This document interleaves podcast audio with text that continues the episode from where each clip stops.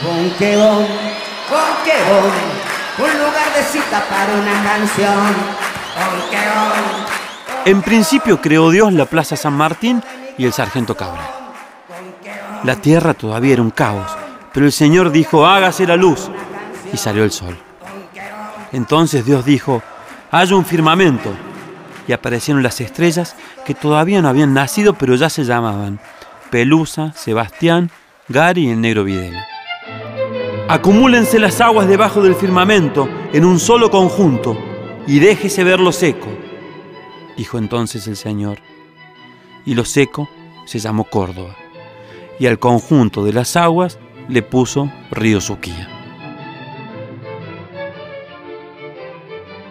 Bullan las aguas de animales vivientes, dijo más tarde, y aparecieron el toro Quevedo, el potro Rodrigo y el rey de la selva, que era un mono, y se hacía llamar la mona. Pero antes de que todo eso tuviera vida, Dios creó al hombre, que se llamaba Augusto Marzano, y de su costilla nació Leonor, la jefa de todo este asunto. Al final de tanto trabajo, Dios se fue a la esquina de Olmos y Maipú, pidió que le abrieran el bonquebón y se clavó un fernet glorioso con mucho hielo porque sabía cuál era el verdadero secreto de la existencia. Así lo que era un paraíso se convirtió en una selva y se llenó de música y los animales salieron a la calle y Córdoba empezó a bailar.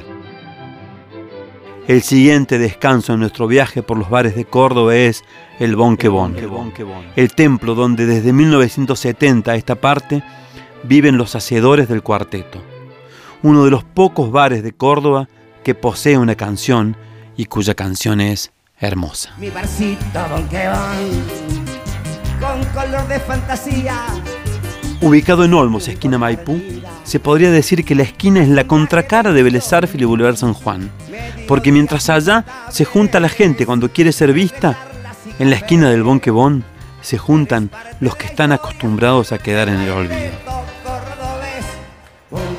La canción que canta la Mona Jiménez fue escrita por Aldo Custin, un santafesino violinista y acordeonista que fue parte de la banda del Cuarteto de Oro, el dúo que la Mona tuvo por años con otro de los habitantes del Edén, Carlitos Roland.